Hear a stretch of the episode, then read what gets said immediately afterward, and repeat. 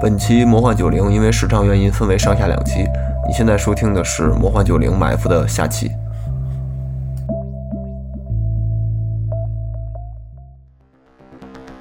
别的点播。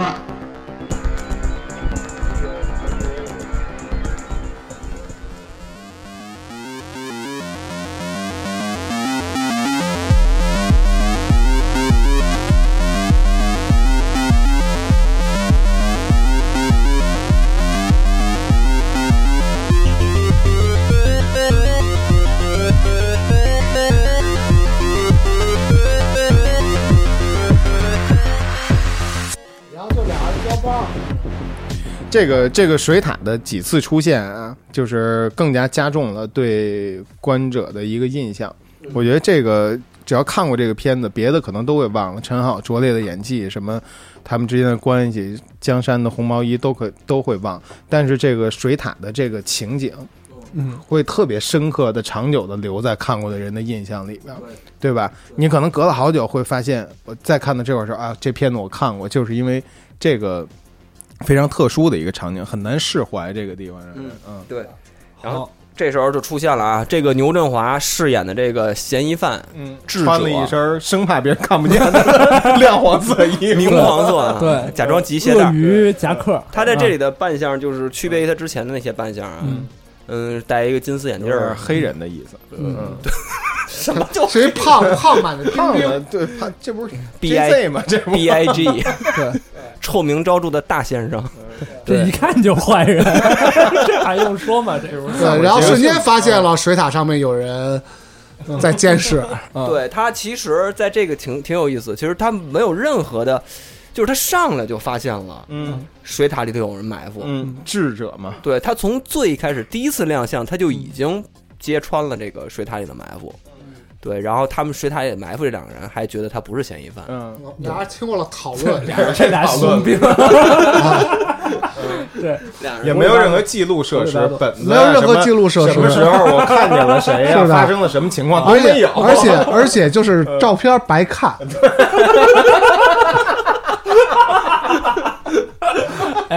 照照片白看，就我我不知道他们以什么依据判也断没这个带是，这照片也没带，对他这嗯他以什么依据来他没带来？照片，这挺不合理的。 对啊不能不带着照片。对啊，他以什么依据来判断这是嫌疑犯还是不是嫌疑犯一？套，那 嫌疑犯来这儿应该有什么行为，对，对吧？就没有任何交代，反正呢嗯，可见这个埋伏点不重 要。对，就一方面是不重要，而且一另外一方面就是这个这个他们干的这个事情非常的虚无，就没有意义，他们也没法判断他们是还是不是。这客观上说啊，我觉得这个牛振华这角色啊，就这智者，啊我觉得吧，看这架势，嗯他也是个，他也是个专业军人，我觉得，嗯，否则怎么可能有这种他反上侦过大学啊，反侦反侦查能力嗯啊？这时候那个叶民主来找百灵了，叫板之后， 对，上就是过放一个放跑了智者之后，再放这，然后转身来解决自己的邻问居题。说他嗯刚走，碰上一中华好邻居，啊到，哪儿去了？刚才在楼下有个男的等着他，穿西装打领带，他俩一块儿走俩人一块儿了，手拉手上辆黄色小型 面包黄色车，小型出租面包车，这就是这个 NPC 提供了关键信息啊。对啊然后也在他猛说四处寻找，从那个那啊个什么音像店也嗯没开门快乐音像也没啊开就是门我。爱河的这百灵，现在连这个音像店也不开门了，嗯他不有店员吗？对啊，所有迹象表明，就是百灵失踪了， 嗯所有迹象表明剧本并不严谨。然后就是一些探案过程，这倒没什么太多可说的。是嗯对，然后这又回到这 个，他又回来了，他他他他这个水塔成了他唯一的归宿，对，对嗯他唯一的朋友。对，这自从百灵找不着之后，他就老就又回到这个白天，又回到这个水水，然后就开始跟那个跟那个老田开始聊这个嗯他的这个感情上的这个事儿，就跟他临临到位啊，然后嗯百灵啊，然后说要趁我不在抢我家那位啊，而且而且在这块儿啊，我感觉他们对于这个望远镜的使用是有问题的， 就是是是是这样子的，就是这种这种望远镜，它只能看的范围可视范围很小。 对对对对，这个望远镜其实是因为应该你在窗户里看到人之后点对点确认他的脸，你用这望远镜，而不是你一直用望远镜对着对着一个点。我跟你说，这观过鸟就知道啊，这种望远镜你盯着一个点儿，你什么也看不着，是的， 是的，你什么东西你都看不着，是。啊，这个没有用，这这望远镜真的是个摆设，嗯啊，但是他们一直趴在上面看，然后并放过了牛振华。对，别放过就这话，对。所以这可能就是体现这个像是一个埋伏点儿的那个感觉吧。对我觉得他没细想真的这事，儿而且你有望远镜，其实你在下边确实比较容易发现它们。晚上还点蜡烛， 对对对，为什么他妈半夜水塔仍是亮而的？且而且还玩火柴的游戏，对，极其不专业。其实其实不如警察在上面搁两个那个交通假人儿嗯，啊。然后换，然后在别地儿埋伏。对，重要的就是其实吧，这个小说里也讲了，这个这个这个科长跟这个叶民主啊，两个人平时也不太熟。因为毕竟只是同事，那他们为什么要以一个朋友的关系来？嗯，当然啊，跟这个这个因为科长人很好，人人人很好嘛，可可见他是个体恤下属的这个领导。然后呢，在这个水塔上，两个人天天在一块儿待着，真的就产生了这个这个比较深刻的友谊，就是把自己内心深处的东西都讲给对方听了，啊，然后这个时候镜头又切换到，其实百灵并没有失踪，其实也没有跟那个林到位一块儿呃约会，其实他是、呃，并行，对他其实嗯是找，其实其实失踪了，然后跟林德惠约会了，也约会了，但然是后也来现在找又民也主也来找叶明主也来找夜夜夜明珠啊，然后对看见一屋子闲人， 就是没有夜民主啊，这个草莓科的人在干嘛？读报纸呢？ 这一个人念，一堆人听， 这得他妈多闲到底然后他们这个刚才俩人在在上面轮班的时候，就是老田跟叶明主轮班说啊，我们实在是缺人手啊 对，这个一屋子就是刚才说的关系户，啊，嗯就是哎就是一人老读田报纸，一人一堆人听，老田调不调调动不了的那批人，小说里写的还非常明确，说这保安保安室啊是保安保安科是六六个半人啊，为什么还有半人呢？半个人就是有一领导把自己媳妇儿塞过来了哦， 哦，那这政治不正确啊呀？这甭管正不正确吧，反正呢这女的呢平时也不来，就领份工资，霍比特人啊对，半 人，然后呢半人马这这田科长也没办法，就啊可见在公司里多没地位，嗯啊，谁也调不动。对，谁也调不动，嗯。然后就是得知这个夜明主不在，然后因为他们那个保卫科也不知道是什么任务，所以所以他们也没法告诉他说一一个。星期没上班了，对，啊，这个其实就给那个嗯百灵就留下了一个特别不好的一个种子。然后呢，我觉得叶民主跟这科长在水塔上也没有什么事儿干，嗯就是虚无、一个虚度时光。就是另一个办公 室，要是在办公室，估计也玩这个呢，嗯另一种无聊，另另一种玩这个对划火柴的游戏啊，嗯加赌博带点小彩的这种划火柴游戏，俩人开始打赌，再次打赌，对啊这是叶民主第二次打赌，你看看得出来，这个人啊，平时没少打赌嗯，啊。你到结尾会发现，他老跟这个科长打赌， 赌了一堆票，每一次都赢。用用各种科学小常识糊弄老田，啊嗯然后就是用了一个呃燃烧的火柴头能粘在一起的这么一个对，啊把戏，然后赢了老田十块钱，对，就往原咱们原来是往天花板上划，我记得就是划完了一粘就粘到那个天花板上了。啊结果天花板那上面全是黑的，是吧？对对对对对对，就是这个这种原理。那个，你觉得一个人为什么老打赌？他觉得自己聪明，寻求他胜利对吧他对胜利是有把握的，嗯在这些事情上。没别的事儿可胜利吧，我觉嗯得。对他就是那种感觉，他其实就像你从命运中好像偷了一点什么东西嗯出来似的，嗯对吧？对，占了点便宜。这个也是人很这虚无的这一东西其实是能上瘾的，而且确实就像老刘说的，就是很虚无。对，嗯对，嗯像一特别就是一直一辈子都在拉斯维加斯待着的人，嗯，嗯，然后老田反正就是该赌赌，该写欠条写欠条，嗯啊很认真。反正也知道自己快死了，也没什么道理，就是这样的， 就是一个老老字好儿都是人。红拿红笔 写，的，都是绝笔。 赌的够大的，五十块钱一把，嗯跟咱们群里差不多。呃，十元十元整啊啊！而且而且这个嗯东西，你想他们家买一个高压锅一百块钱都很嫌贵，嗯但是在这儿老田的概念关门和开门一样了， 对嗯其实吧，我觉得吧，这老田对叶民主平时，我觉得没肯定不亏待他。嗯，就这两个人吧，老田肯定觉得也不知道为看中叶民主什么了，他应该觉得这个人跟他挺对味儿的。他不是关系户啊，对，然后呢，他平时肯定对叶民主不错，叶民主才会拿他当朋友的。我觉得有这层关系在里边吧，嗯是不是？俩人在这个单位相依为命嘛。就是两个这个单位的两个老实人，就两个被流放的人，你可以对嗯这么讲。，然后我觉边缘人，得，我觉得是老田他自己，他是属于要干好本职工作嗯啊。然后叶明主呢是属于这个老田这人够意思，我还得帮他。还有一点儿念想，就是嗯对我破个案啊，或者是什么的，还嗯啊，这时候又切到这个夜，到夜夜晚了，对，叶民主呢，大哥大给这百灵打电话，嗯然后呢他，也不接， 然后随即好像那个夜明主就再拨通了那个那那通电话。对。嗯然后这块儿有一个图像上的意象啊，嗯，就是他刚跟百灵吵架，然后到灯塔上的时候是有一个大蜡烛，嗯，然后那火苗大概有三尺高，啊三米多高，三米多高一火苗， 然后这熊熊燃烧，经过了。奥运火炬，啊对，就是心气儿，然后心火还很旺，对这个事情。然后那么在这个镜头里头，就是经过了数日的未见，然后打电话不接之后，然后再出现这个蜡烛的意象的时候，这个蜡烛就已经火苗只有五毫米了。 这不是这不是冬奥吗嗯冬奥了，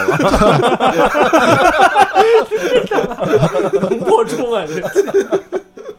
嗯，然后反正就是嗯啊，然后他就开始给那个又给那个开篇打错的那个电话，就是那个又打一直在神神叨叨的讲一些自说自话那那个电话，又打了一个电话。嗯对嗯，然后就是你看他直接就自自报家门， 啊，而且这也说明他平时生活的嗯，看味。嗯，看那边，那边又要说一些有哲理的话。对嗯哎，我在想啊，就是我自己在上面写着，就是这个电话其实对于这个精神状态现在不太好的这个夜明主来说啊，嗯，就代表了一种超现实或者一种冥冥之中赛赛值在掉，或者一种冥冥之中的感嗯觉，就是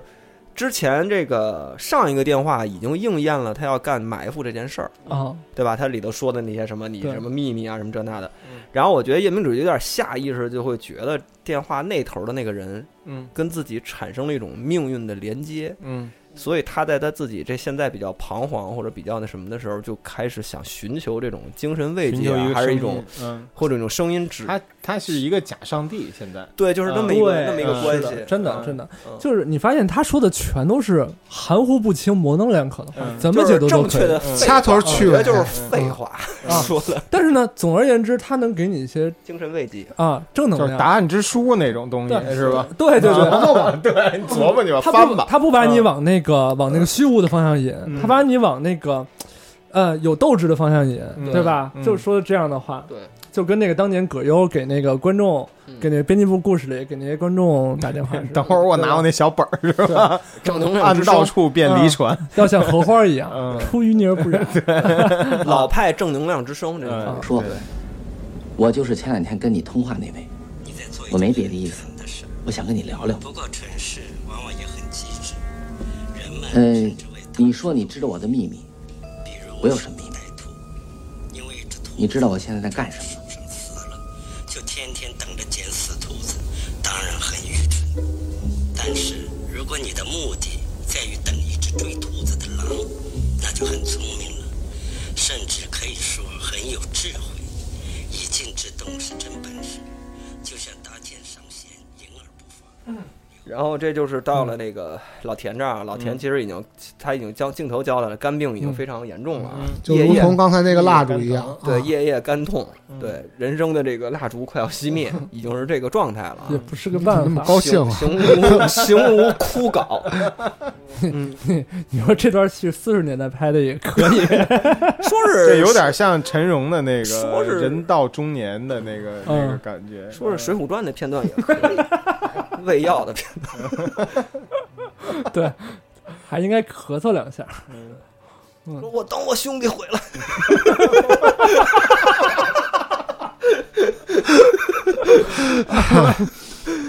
哎，这块儿嗯冯巩又开始啊哎嗯引，起啊引体向上，蹲起，没有嗯阴哦道。哦，对，假阴地形上，对嗯，蹲起，这就生怕别人发现不了他呀。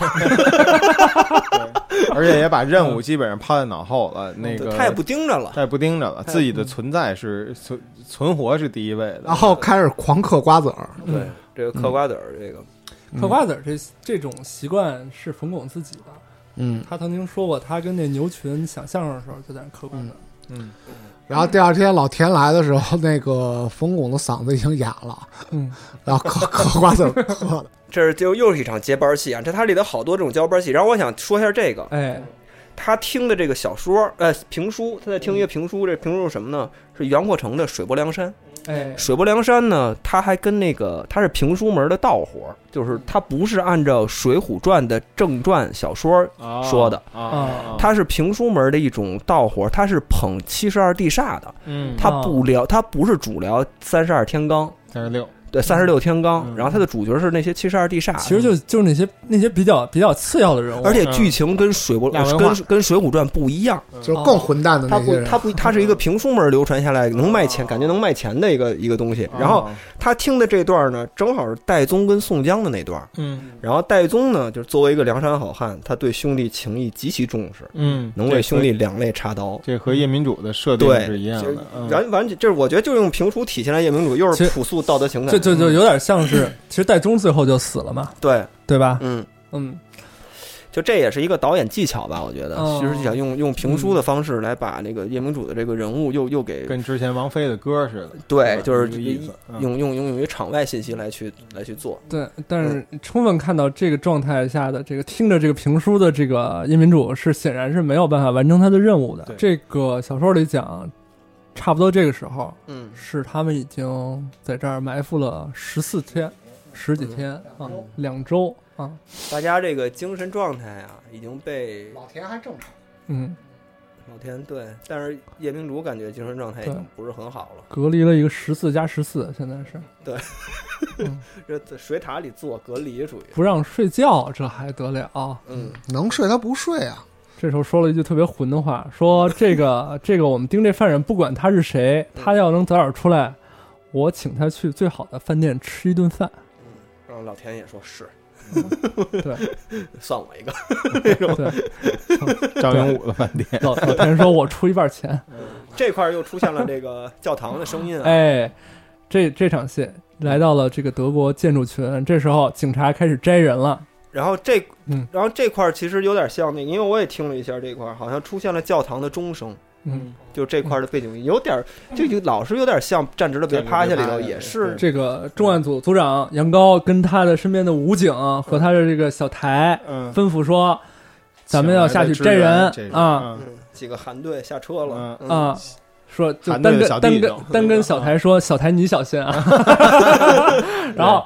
这些是雇佣兵等 于，对嗯，这些人是武警，武警武警请来的然后小台其实是支一援个力量，啊嗯，小台其实是一后个边还有一记者一个一个引 诱记者啊，有一但个是记法制者进行时的记者，来敲这门，大家注意敲这门。这个嫌疑犯的门其实是老田他们家的门，啊，好， 这跟老田的而且家而且记者就站在开门正面 看着这个人，这跟拿 RPG 似的，这跟陈好那场戏是偷拍的，这应该是。针刺啊拿一个针刺飞弹， 啊，然后怎么说呢？说我是查煤气的，嗯，这儿说我没漏煤气，这是每户都要查的，嗯，哦没哦到， 没有任何道理。 结果嫌疑犯就把门打开了，对，嗯 然后然后也哎没有拍里边，镜头一直对固定在门口，已经让陈豪给炸了那里边， 然后嗯，逮出来啊，嗯老这钱就的衣服还挂在里头。 然后这就是一个从犯，其实没有抓到这个所谓智者杨振杨振华演的那嗯个牛振华演的这个智者，对。然后所以这个就是呃杨高啊，这个趾高气嗯昂、心心高气傲这杨高这警官啊，嗯，就开始把气撒在这个呃记者记者唯一一个能欺负的人，对他表现的那种那种桀骜不驯的警官啊，对，而且坏警官嗯非常有意思。这小台管他的这个管这个羊羔叫头儿，嗯，啊，我觉得这个这，我觉得这个这个片子其实有好多这种。嗯对这种美国警匪片的这种致敬和戏仿，嗯然后在里边显示出了一种非常荒诞和好笑的效果。嗯，然后呢，你也可是可以说这是这是一种俗套，但是在我觉得在这个荒诞剧里呈现了一种极其微妙的效果。这时候继续啊，继续这个幽会，这个这个假日本人和百灵夜在明主店又里没睡觉，直接奔了音像店，结果正好撞见了夜明主现在二变鬼成子和变成一个和百灵在一起。都市孤魂， homeless 风衣，啊、你干嘛来了？想你，你还有这闲工夫呢？然后来壁咚，壁咚嗯，真的想你，不是说你没女人过不了日子，就这块儿，反正是就是江山有一个台词，就是冯巩说我想你，然后说那你哪儿去了这么多天？嗯你不是说你没女人过不了日子吗？啊然后这个我就是觉得这块儿就是嗯冯巩完全没有表演出就是没没女人过不了日子的这种状态。啊啊，然后我是觉得这个有的台词，或者说他的这个人人物的设计嗯啊，冯巩是是是没有办法驾驭的。我没我我觉得冯巩驾驭不了一个没女人过不了日子的状 态。虽然他在前面铺垫了冯巩看黄色录像带啊，包括他跟江山有过那种床戏啊，不止一场的床戏，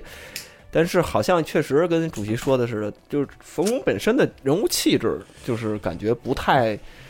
驾驭得了这种没女人过不了日我我觉得还子。是没铺垫好，还是没铺垫好。其实那种感觉没出来，其实你为什么你为什么没演出来呢？比你哦就你不是这种人，你能你那会说儿你已经是艺术家了哎呀。嗯啊你得看到啊，就是说，其实小说里其实写的非常明确，冯巩是一个这个夜明主是一个救世人物，嗯他就是他还他对世界理解还是说我你是我朋友，所以我帮你这种状态，他对情感关系、亲密关系的理解还是。你跟我有性关系了，所以你跑不了。你是个女人，我是个男人，所以你跑不了。嗯但是他没有想到的是，在这个情感关系之中，其 其实他自己更被动。嗯，对吧？他其实没有驾驭不了这种现代式的情感关系，这种这种亲密关系，提桶跑路，美滋滋，这个这个 这个这个这个剧本里其实把这个女性的这种感觉，其实其实给写的写的挺透的，嗯对但是把这个男性的感觉其实没有没有给给点明，就是他觉得自己已经拿住了自己女我觉朋友。得是啊冯老师对人物的理解还是 不够。 啊，你说加什么戏？你说加什么戏？就之之前，我觉得可以表表，就是各种东西，它可以更，啊，就是你就是你你以换一个演员来演，可能会更 好。换牛振华。啊我觉得这话那个葛优说都都能理解。嗯哦啊哦，有道理有道理，真的换葛优演有可能效果比这个好。是的，嗯啊有，可能你说葛优离了女人活不了，我觉得葛优能把那个反馈弄出来。你看葛优当时演富贵儿，嗯，对吧？有道理，有道理，嗯像荷花儿一样，嗯，对，出淤泥而不染，对吧？是，但是，嗨，冯巩嘛，嗨，但是宾利就演了，他就接了这戏了，怎么着接吧？了怎么办？历史已经如此， 对，但是从另外一个角度上讲，这个人物显得更复杂了。反正成就了一个怪片儿嘛，嗯啊，然后这块儿特别有意思啊，杨高其实就就就是冯巩去找这个，因为冯巩有点接受不了了，因为嗯眼眼瞅着自己这个爱人就要马家上破就人亡了，家破人亡了，然后生活一塌糊涂了，他就想去到底去问问这事儿到底是他妈什么时候完，嗯，什么时候能有个了结，他自己的生活扛不住了，就他到就。了教堂的钟楼。就到到传统这帮警察的埋伏点儿，就是那个教堂的钟楼。青岛基督教堂，对啊，然后一进去，这杨高的反应特别有意思，不认识他，嗯对，说你谁呀？你谁啊呀、这没说服力，谁不认识冯巩啊？ 真是，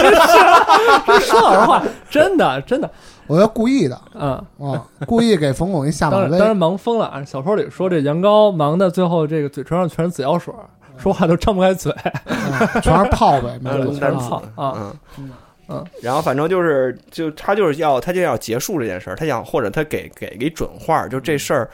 到底什么时候完，嗯因为他快受不了了我。媳妇儿都快跑了，对，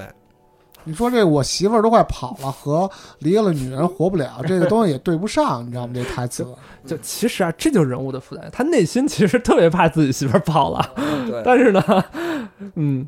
但是他表面上还得说我大男子主义者，对你吧？看，你看这次他又是把那个公安局和教堂合二为一了，啊就像那个站直了别趴下对似的，是吧？嗯嗯，我觉得也是青岛这个地方的一个客观的，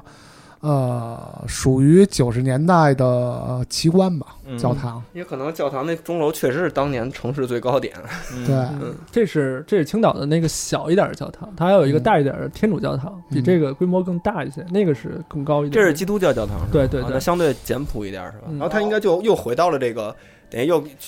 又回到这个那什么了吧？又回到那个对水塔了。然后这块儿呢，应该是他他应该是该接班儿了，就是这个画面啊，嗯决定性瞬间，我觉得是嗯什么？孤窗、嗯两扇儿、嗯，一个望远镜，这可以一把算椅是全子片最好看的镜头。对，一圈栏杆，一个背影。构图非常好看啊。对对，决定什么了？老刘，你不能老说一半儿。就扔给逼逼你。必是这个 嗯这个画面是不是应该说这个整个片子最有价值的一个画面？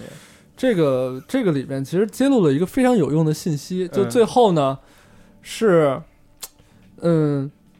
这个叶民主第一次发了火，嗯，嗯，对吧？其是实其实小说里是没发火的，对。啊，对小说里他就是小说里左等这个老田不来，右等老田不来，老田晚上十十一点五十才来。嗯，那时候其实应该是半夜了，嗯但是这个时候我觉得这个从这个天窗帘往下照的这个黄昏的光线，其实出于这种美学上的考虑，嗯表现他内心的这种孤独的心境。嗯老田最后终于来了，嗯，嗯，然后叶民主就发火了， 因为说你你什么时候来，我什么时候来对，就是明天你那个什么，你什么时候来？啊明天我什么时候来？嗯啊！对，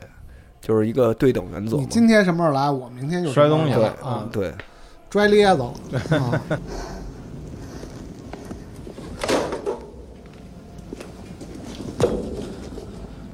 你今天什么时候来？我明天什么时候来？夏夜，你明天晚上来接我，啊？你肝病发了，没有，家里出了点事儿，我忙了一天，你快回去吧。但是其实他后来马上就意识到，其实老田是因为肝病的原因，嗯，所以他那个身体原因来不了。呃收了收了又。对，然后他一下觉得自己这个刚才说的话有点后悔了嘛，然后赶快圆了一下，就说自己嗯然后老田臭嘴不说臭了。心什么的这种的老田话说：“。小叶啊，你明天晚上来接我啊。”嗯就说他要在这儿盯儿子四四个小时。哎，你看啊，就其实老田这做事方法啊，跟那个《战时我被发现》里那个刘干部办做事方法其实有这种相似的地方，嗯对吧？其实他永远也不发火，嗯他永远跟人都是打太极拳，对吧？但是你就觉得这个人其实比那个人更有人味儿。嗯，因为他没权 利。真是权力是腐蚀连人心听领导毒的药话的啊机会都没 有。真的，这个老田的逻辑是什么呢？这个老田的逻辑是，我活要着干死了 算。对，不是，就是对，不是啊还老老在这骗我。 Yes, but no。老田的逻辑其实非常简单，我要是走了，这责任啊我负不起。嗯为什么叫田公顺呢？嗯对吧？我要是走了，如果说这杀人犯再杀一家人怎么办？嗯，因为这个整个背景啊，是不是一一处案子，是嗯出了一个连环的杀人案。嗯啊，整个城里到处都有人杀人，作案手法是相似的。嗯，这个也看得出来九十年代有多 乱，对，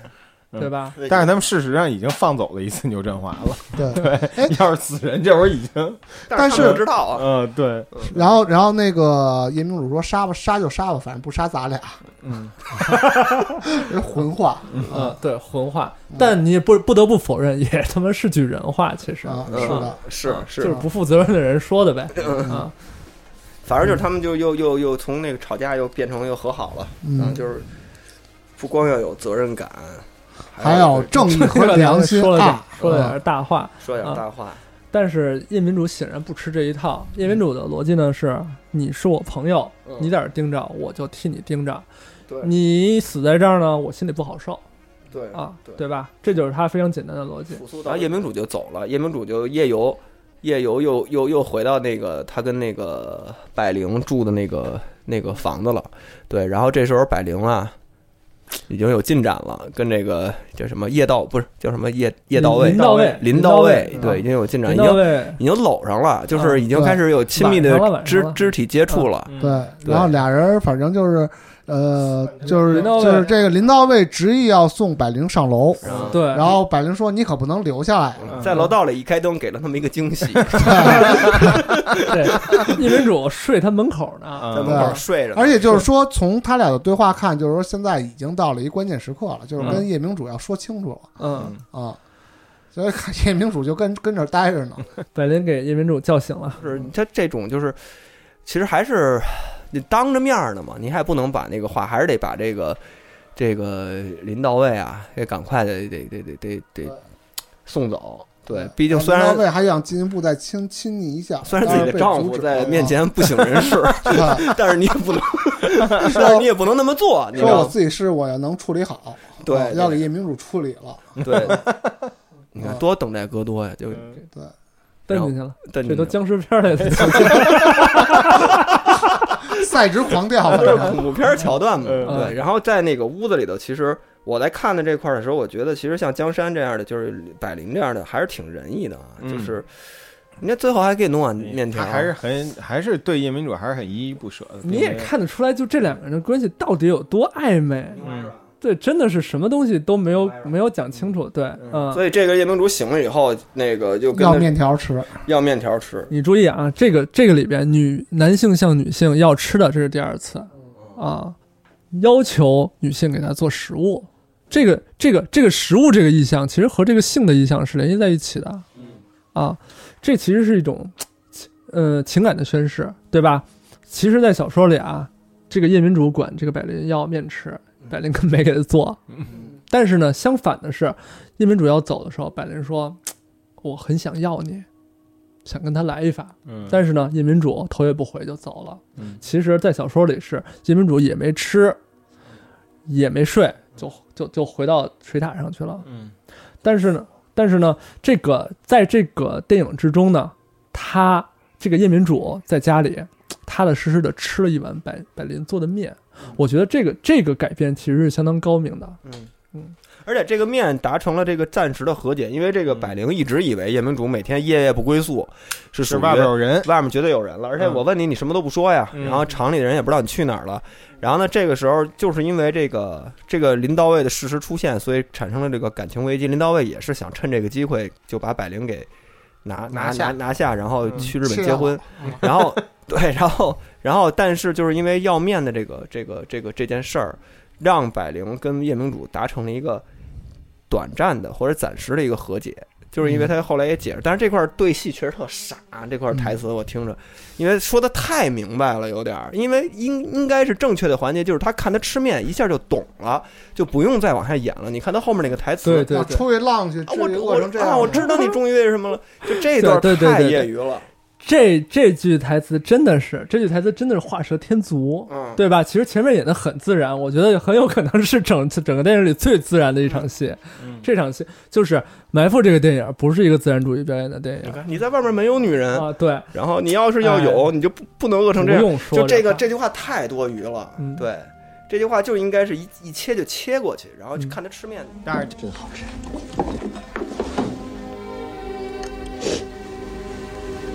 民主，你在外边没有女人，你要是有，不会饿成现在这样。你没做对不起我的事儿，是不是？但是这个还怎么说呢？还是给大家提供了很多生活小窍门儿。我认识我认识的一些丈夫啊，不管在外边儿玩的多么浪，回去就是吃的多么饱，回去之后一定 要要求先吃一 碗饭，以证明自己呃是在外在外边面辛苦没有了饭没吃没有啊饭吃是工作啊呢，是啊，对，不忘管了吃 饭。不管不管多盛，也要把 这碗饭吃。反正我觉得你但我觉得啊，我说透了这事儿。 嗯其实说老实话，这个这这是文学意象。你把这个你你这家务劳动真的是每次回家是是你你你们男人那个女人回家做饭吗？其实也不见得划分划划划分的这么这么区别的这么开。嗯其实这东西吧，怎么说还是一个旧式的这个男性思维的男权思维的这么一个一个遗产。说时代局限性嘛，这不是九十时年代代？嗯局对，就是男孩小从小就不学做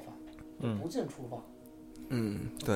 嗯，对吧？那女孩就是可能你就叫叫到厨房帮刻板的一个划，分吧，对就对对觉得对对这个这边儿这个叶民主和这个老田的妻子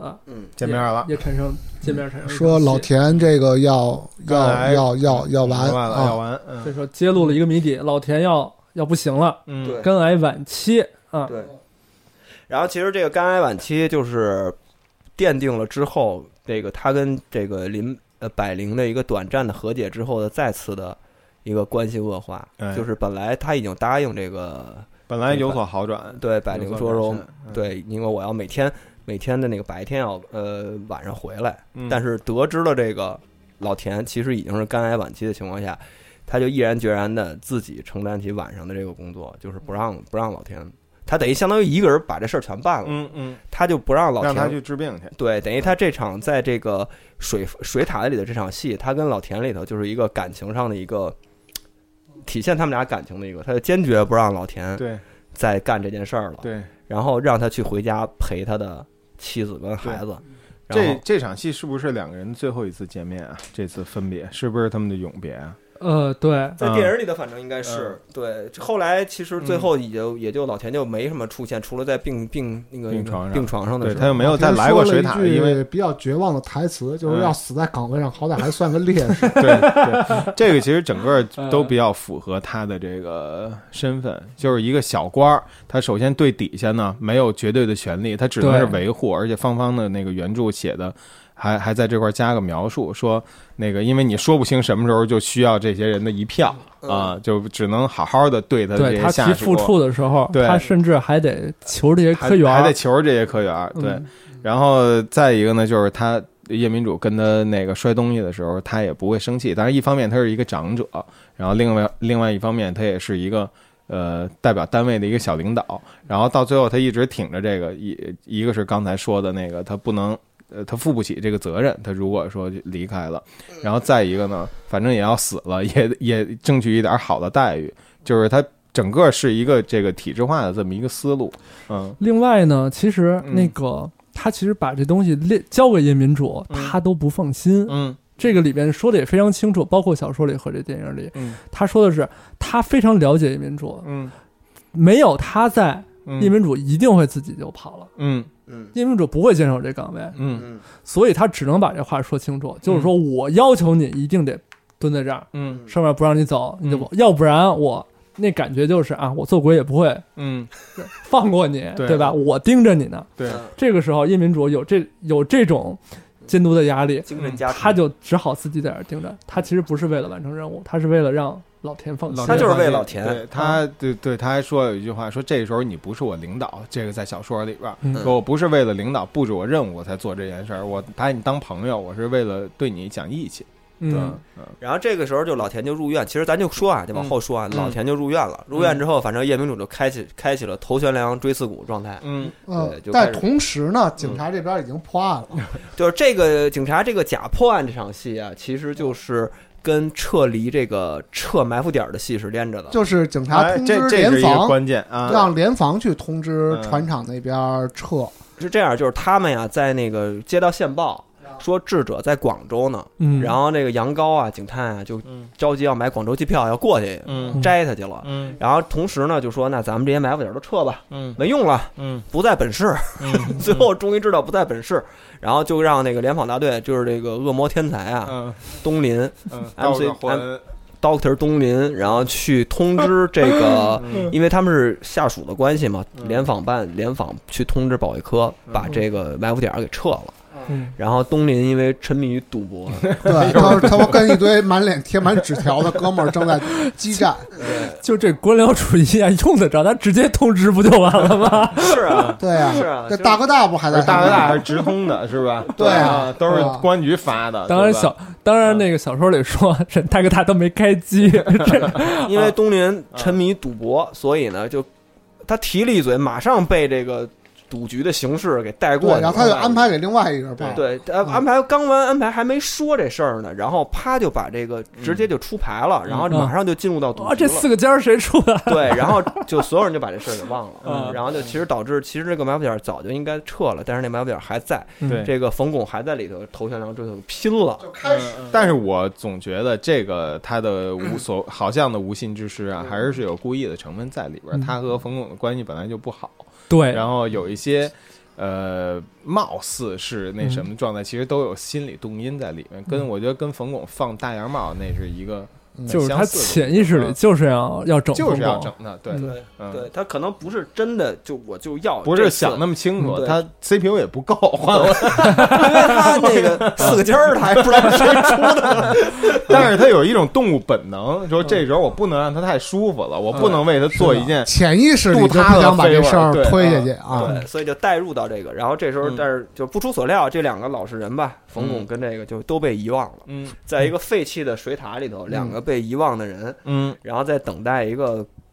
按理不就可能说出现的啊不可能出现的目标。对，嗯，然后然后冯巩现在就是要彻底的完成这个任务，然后搬了很多的家当。嗯那个主席，哦这叫露营吗？这这个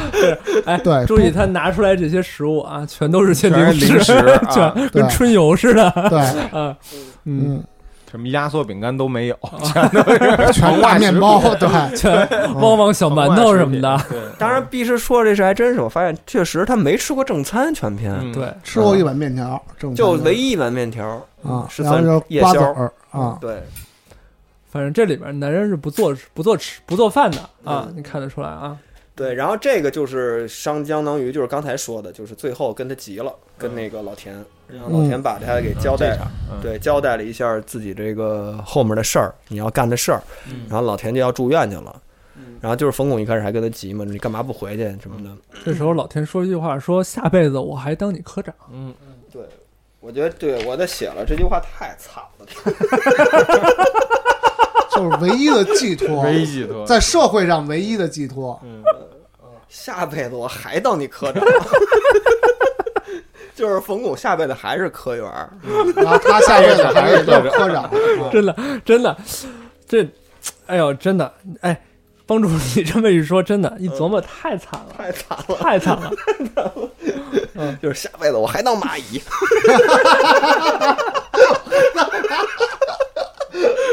有种那种感觉，我哦怎么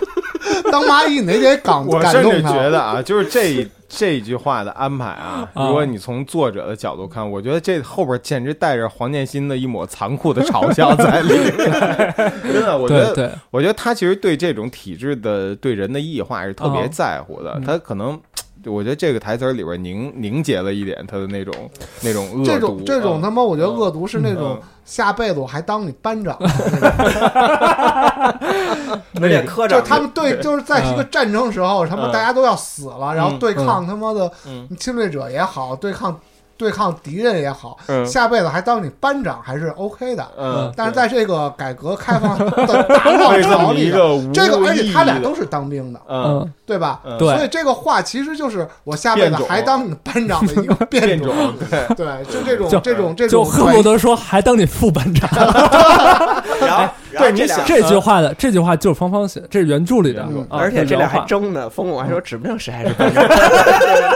指不定谁当班长的，就是就这还争呢。而且科长科长这个词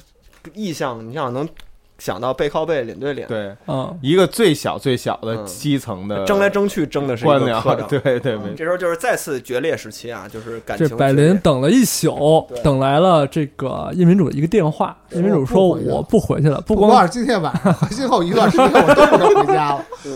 啊，对，因为哎冯巩这个夜明主要为老老田要是二十四小时了，待命了。对，嗯，然后等于他们刚刚缓和的这个关系，然后等于又被破裂了。百百灵生气了，嗯生气了，说跟你这种人我受我我犯不着着生气犯，不着生气啊 对啊，你这么对我你会后悔的， 对， 这怎么像坏人的台词？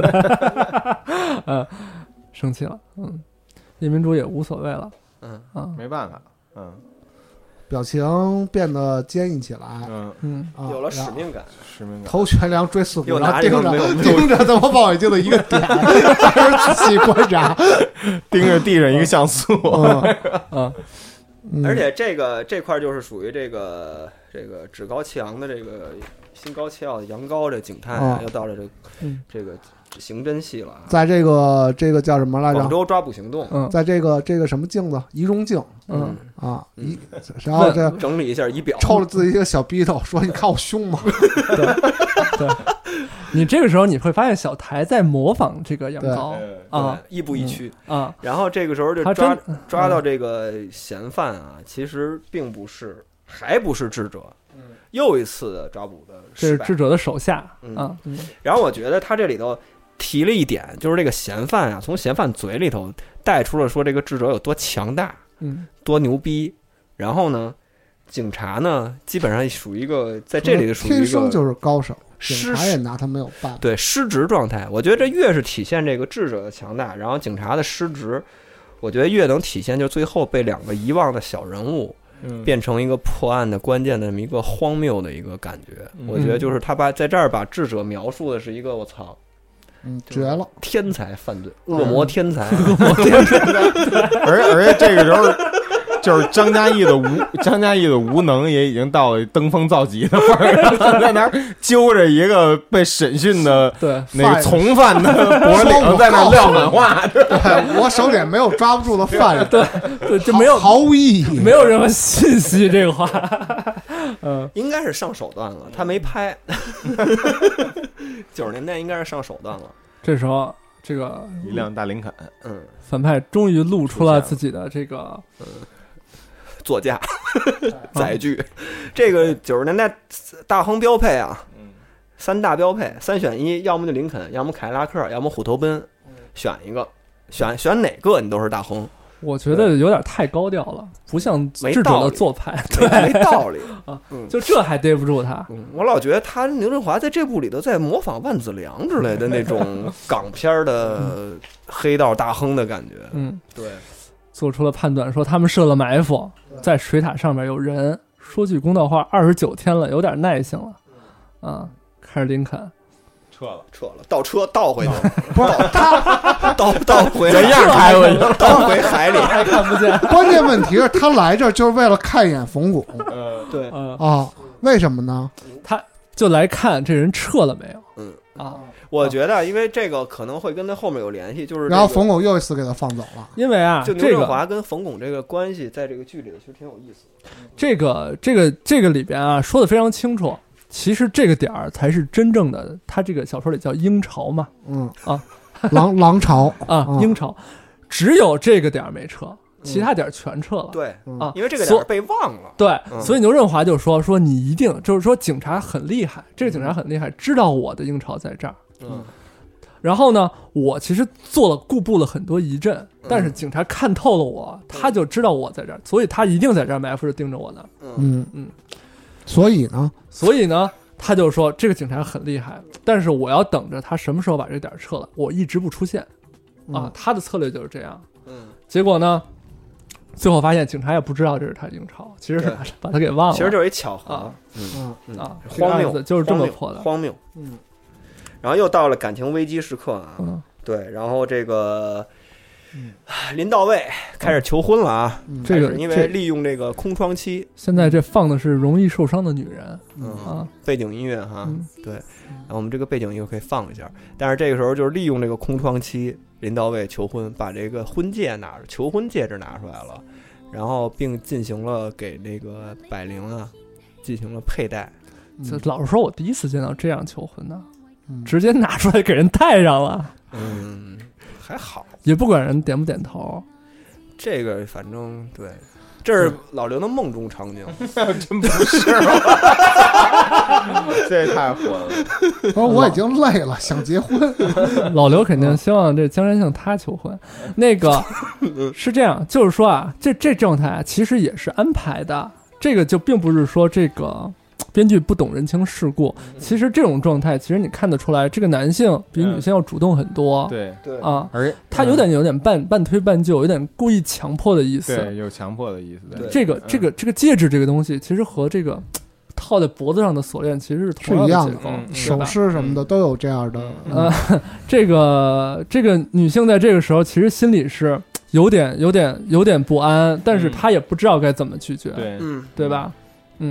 半推半就吧，这个时候的狼子野心应该说已经显露出来 了。对对这个林到位看起来也并不像一开始显显呃显现的那么好。就是刚才讲的这个，哎，你看这块儿礼嘛，啊，就是林到位的这块儿这个呃求婚呀、我觉得跟这个这个夜民主的就这个惊恐的这个这个表情，感觉是一个交叉剪辑嘛。嗯就这块嗯这块有一个交叉剪辑，而且我觉得就是夜明主这块儿的这个球，你看那个镜头中的那个投影，这就是牛振华，这其实我感望远镜对吧？但是我感觉特别像是一个人，他我为什么在梦中惊醒？为什么有一个这个这个镜头？人在他后边，我老感觉是那个，就特别像牛振华的那个投影。嗯为什么？跟林大卫也挺像的。也可能是老田。 太吓人 了，太吓人了。哎，反正后边有人看着他，嗯，对吧？对，我感觉是有人在看着他的感觉。哎，这其实这个这个设置其实挺黄建新的，嗯对吧？这现代社会就是一个环形监狱嘛，嗯，你看着我，我看着你，然后有一个当权者在看着大家反，正我自己个人感觉，那个真的是牛振华的一个轮廓，对但是有因为牛振华对他是有一个特殊的一个嗯联系的啊。可可以这么理哎我觉解。得这也都是对个人理过解，个人过过度解读中的过度解读但。其实不必这样，其实不但必这但样。咱们回到这个剧的主线啊，我觉得主线还是这个这个林林这个夜民主的自己个人感情啊，嗯嗯就这个这个男女感情，这个时候就是咱们这个剧的主题。就一开始我在问大家的，嗯你觉得这个百灵，别只是他在广告 在，百灵他在期待什么样的男性？啊嗯这个百灵啊，我觉得是典型的，他其实在寻找父亲的原型，他在寻找一个，就是说他心目中的这种古典男性，他应该应该应该，他觉得这个这个夜民主是不合格的，嗯，因为这个夜民主他在逃避责任，对，对吧？嗯他觉得这个说这个林到位，他是一个从没见过这么痴情的男人，他对我一往情深，嗯他觉得这个林到位这个时刻比这个夜民主更高，嗯他其实已经倾向于马上就要投入林到位的怀抱了，嗯这个时候到了这场戏，林到位带着叶民主，带着这个， 带着人家到了旅馆， 带着百灵到了旅馆门口，手一伸说：“进来吧，你是我的未婚妻，你还怕什么？还有什么不好意思的嗯？”到了这个时候，他一下做出决定了，嗯这是什么？这是一个性邀请。嗯嗯，这个时候，他一下这个对原始这个父亲原型的这个。这个这个这个想象一下就幻灭了，嗯，是，的，这这一时刻就是性这个东西，在这一时刻其实把这把他的这个对男推性的开了，嗯，把把对男性的这个想象给给给摧毁是了。会但是另外一方面啊，我觉得 就是其实从上一场戏，就是他掏出戒指来，然后提出婚约，嗯然后戴了这个戒指，然后这个形式嗯和他跟夜明主、百灵跟夜明主的这个领证儿没结婚，然后还不算结婚的这么两个东西都放在一起看的话，我觉得百灵是，嗯，就如果说你紧接着就是哎要去开房了，嗯那这事儿就太明显了嗯，啊。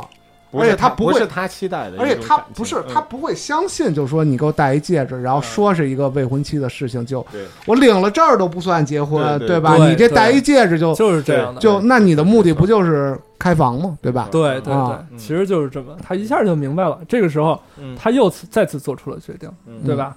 然后他就变成了一个落跑新娘，啊嗯从这个林道伟身边立刻就惊恐的跑，惊恐的跑了回去、嗯啊，并且把戒指还给了林道伟。嗯，我觉得这个好像也体现跟跟那交叉点睛有关。我觉得这体现了我自己感觉啊叶民主跟这个百灵两个人的坚守，就是、嗯就是他们两个人都在守着一个守一个东西。嗯对，然后李百灵可能是把这个感情给守了，守了一下。嗯，嗯，就是多方面吧。多方面吧，多方面吧反正多重其实解读其实看到上一个镜头，如果不往后看的话，就是对对百灵的价值观，对于婚姻的价值观的这个事情，就会有一个怀疑。如果说如果说他从了的话，啊，没有道理。嗯就是你领证儿不办事儿都不算结婚，那套一个戒指说两句话，三天以后你就走了，嗯那这事儿怎么能做做准呢？对吧？嗯嗯反？反正你能看得出来，就这个片子里啊，我觉得有可能是中国电影史上拍出来所有人物最迷茫的一个片子。嗯所 嗯有人物都不知道自己在干什么，都不知道自己想要什么。哇，就觉得这九十年，这是九十年代的一个普遍现象吗？我觉得就有可能是九十年代末期是人，就是中国人的这种心态的一个顶峰。嗯，那之后到我觉了得确实是是吧？嗯到了二十一世纪，整个人的整个整个踏这实世界了的心态都都变化了嗯，整个这些这对这种心态也崩这溃典了。型的世纪末的一嗯种，，对，这现在都往右开了， 对，火车 跟麦浪都向向右，顺了啊。嗯，顺了顺了。下次见着黄运新本人的话，一定要问问这几组镜头到底什么意思。因为我不记得了。嗯说是杨亚洲牌，然后一周都是杨亚洲牌。啊，头悬梁锥刺股，这个这组这个就头悬梁锥刺股以之后这块儿应该就是老田的最后一个镜老头了田吧的？啊，收尾镜头，老田的人生的终点就是嗯在医院，已经呃肺癌晚期，而且呃治没疗有无效，办法，干嗯这呃对肝癌晚期治疗无效，手术都没法做了。没医法生做。给判了死刑，说打开以后又给缝上了，说根本治不了嗯，啊。然后这个时候就是他们的家庭戏啊，又是一个家庭戏。嗯，其实有点像是跟那个父父那个自己的女儿陈好饰演的这个嗯雷雷吧，还叫什么来着？彤彤彤彤彤彤彤，然后有彤 一个流了谁累嗷啊？就哭 了。流了几滴鳄有一鱼个鳄鱼邓迪的眼泪，在这儿在这严儿肃，爸这儿都病危 呢。爸，啊，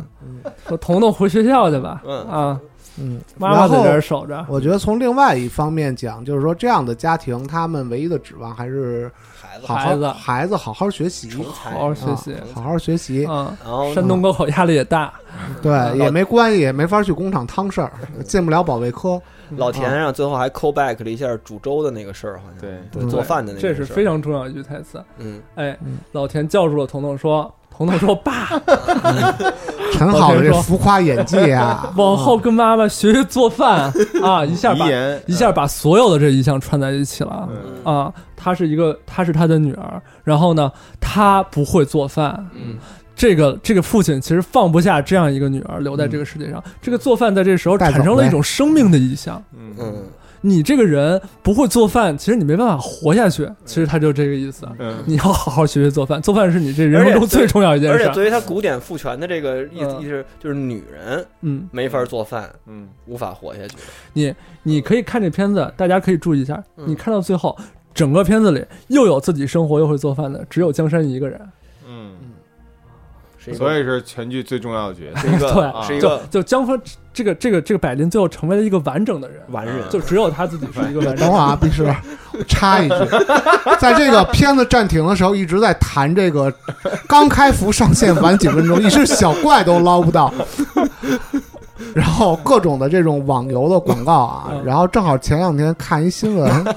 看了一视频，啊，就是那个有几个大白，然后去查查挨户挨家挨户查那个疫情嘛，啊 然后到了一户出来一男孩儿穿了一裤衩，对对，我 看见那 个提了裆穿一了。红但是裤衩你他，妈穿对着个人裤隐衩私是严重侵犯。啊是严重侵犯，嗯然后说要查，他说你别耽误我，嗯没时间，忙着呢。他说特忙什生么气呢？他。特生气，说我玩玩游戏赚钱嗯。然后呢，这几个大白就跟着说，那我们进去看一下行吗？他说你们随便看吧， 也没什么值钱东西。然后嗯就径径直回屋玩游戏去了，就说我是这是我父母的房子，然后我就玩游戏，嗯靠玩游戏养活自己嗯。然后呢，呃，然后进去之后就满屋子全是垃圾，跟垃圾全是站外似卖的仓盒，嗯，对然后肯德基的可这能全个家桶落全家桶落着得到房顶儿，全家 桶卡， 对对对，不是全全家桶能量方，这是一真能的，量不方是针摘的是吧？家里那真个是家里肯德基那盒子摆的跟那吴哥窟似的，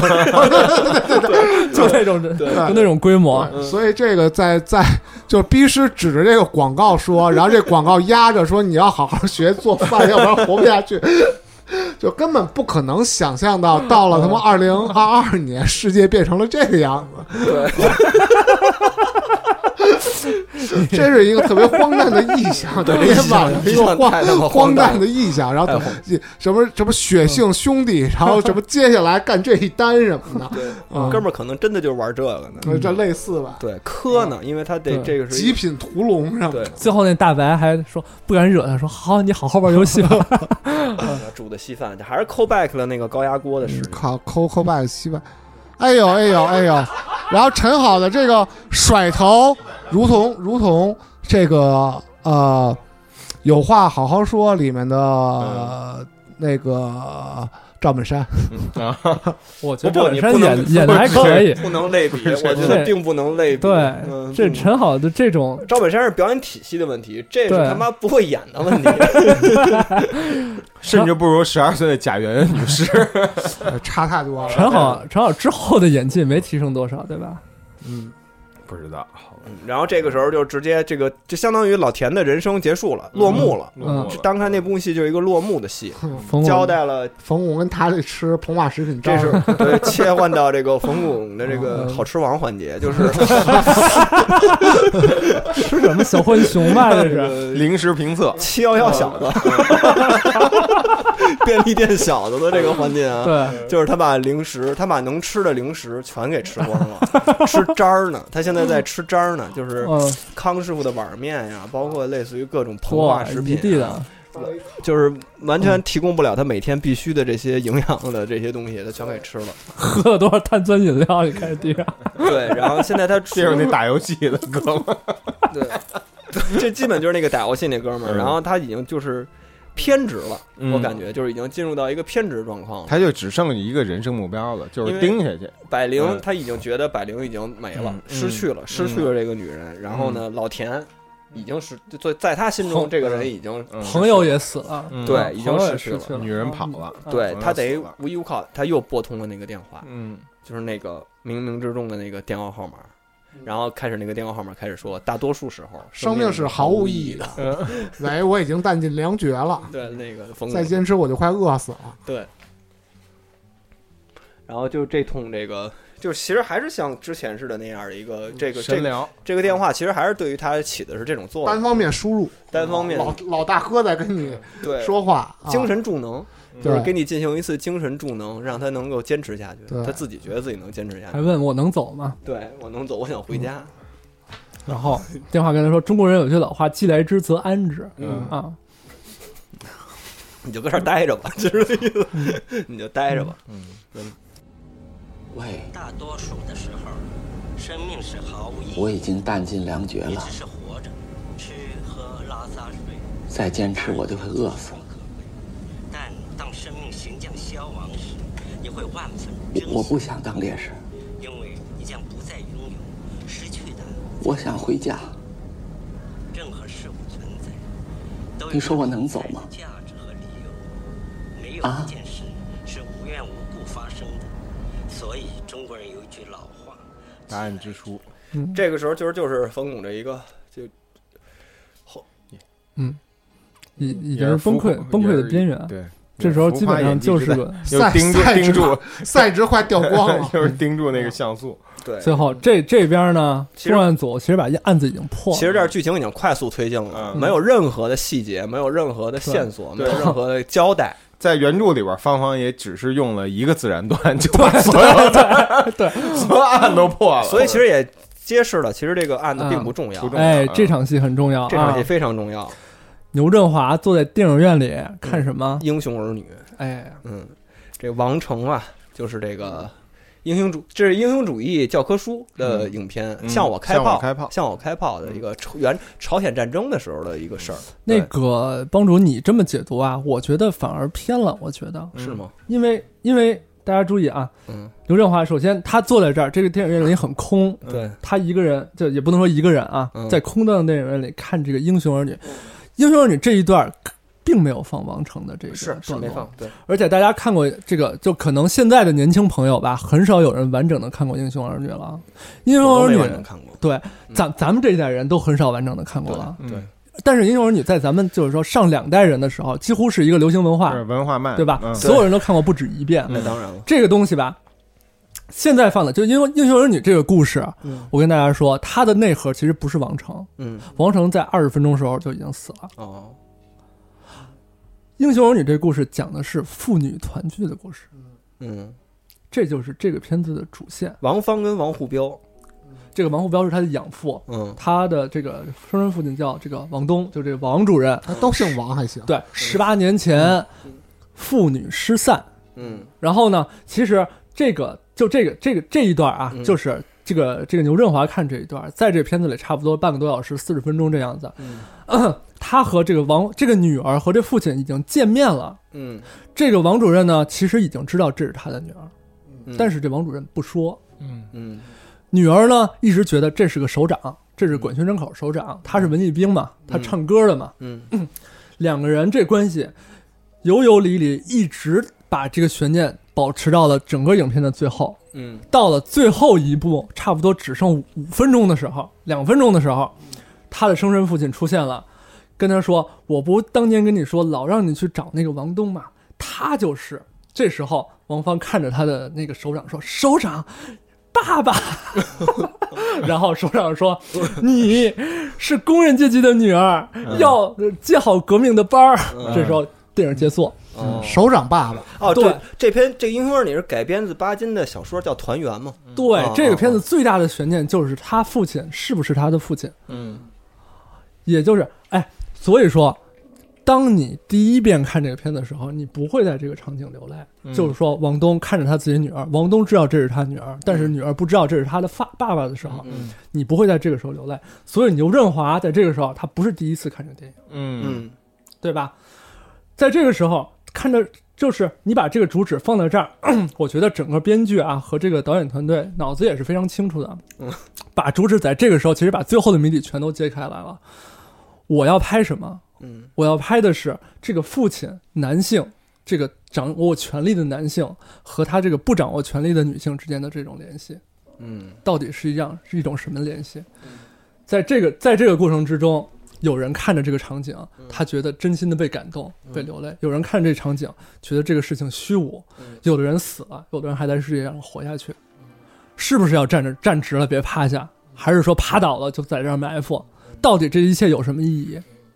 这个时候是每个人都在这儿感到很迷惑的一个时刻。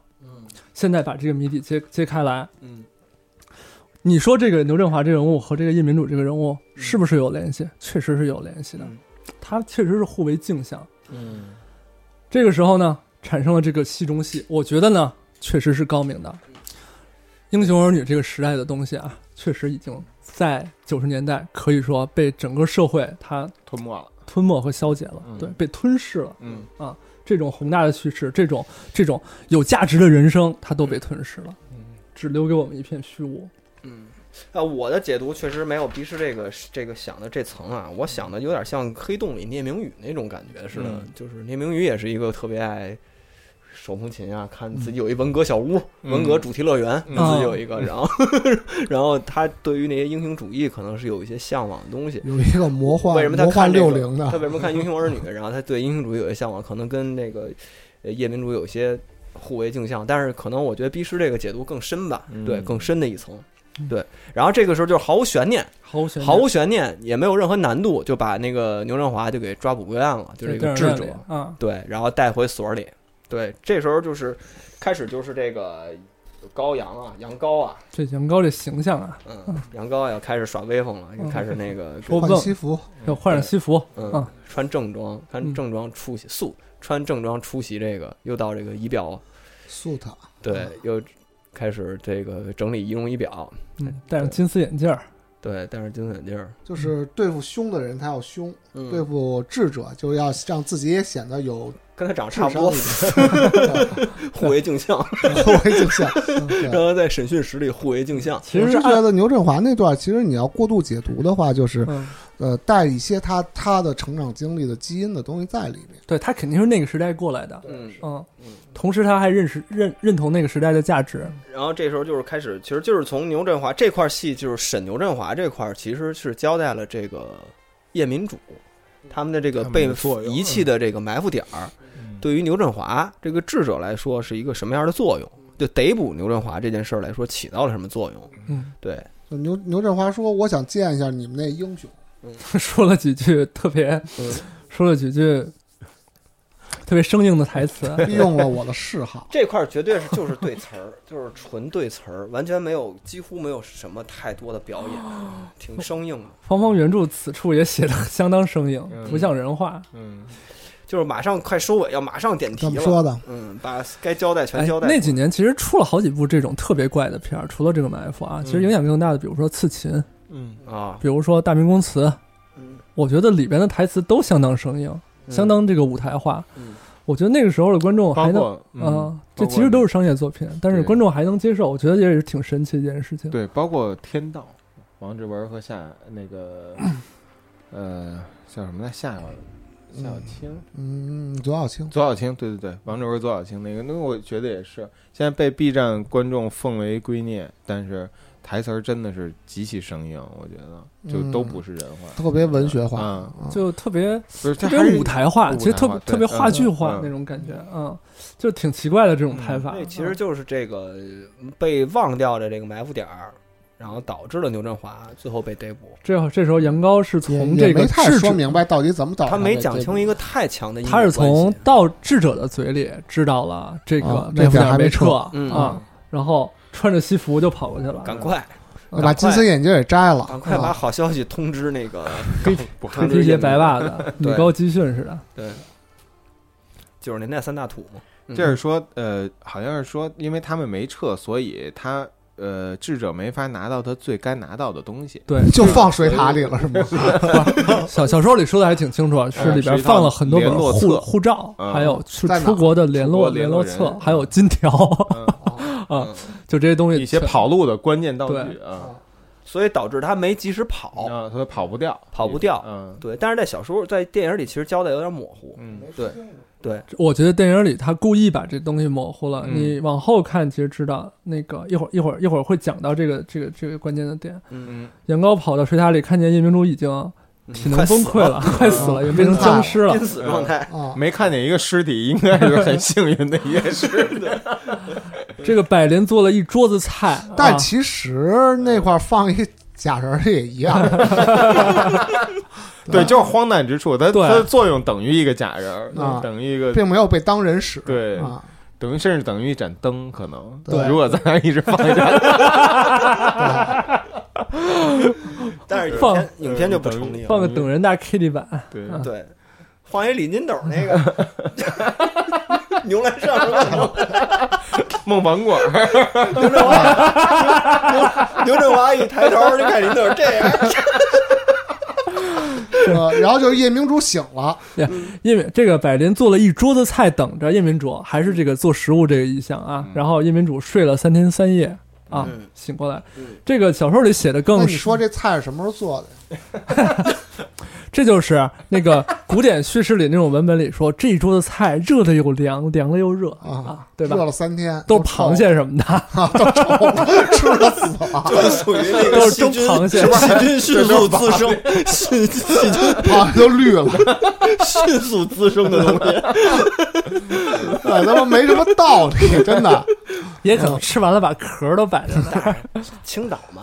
啊小海鲜就扔了又做，做了又扔，做的可能都是小海鲜，嗯别闹了，那个这小说里写的其实更更有神秘主义的感觉。这夜明主最后怎么醒的呢？他听到这个科长喊他，嗯，这时候他就惊醒了。他醒来以后跟女朋友说，他觉得科长走远了。嗯，嗯托梦，科长托梦托嗯科长最后托了个梦，还是一克苏鲁电影，还是大海边上嘛，对吧？ 啊 呃，电影里边是百灵告诉他科长对已经走嗯了，他怕他还不知道，他问了一下，对嗯其实就是昏睡了三天，然后他才知道这个期间，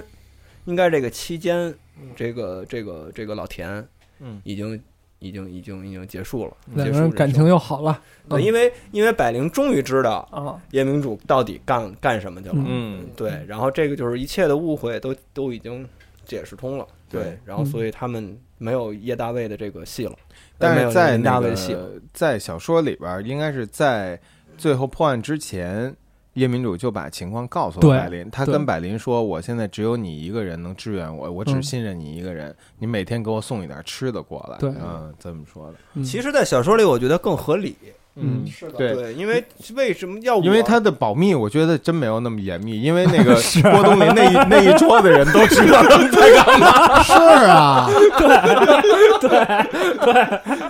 没错，嗯，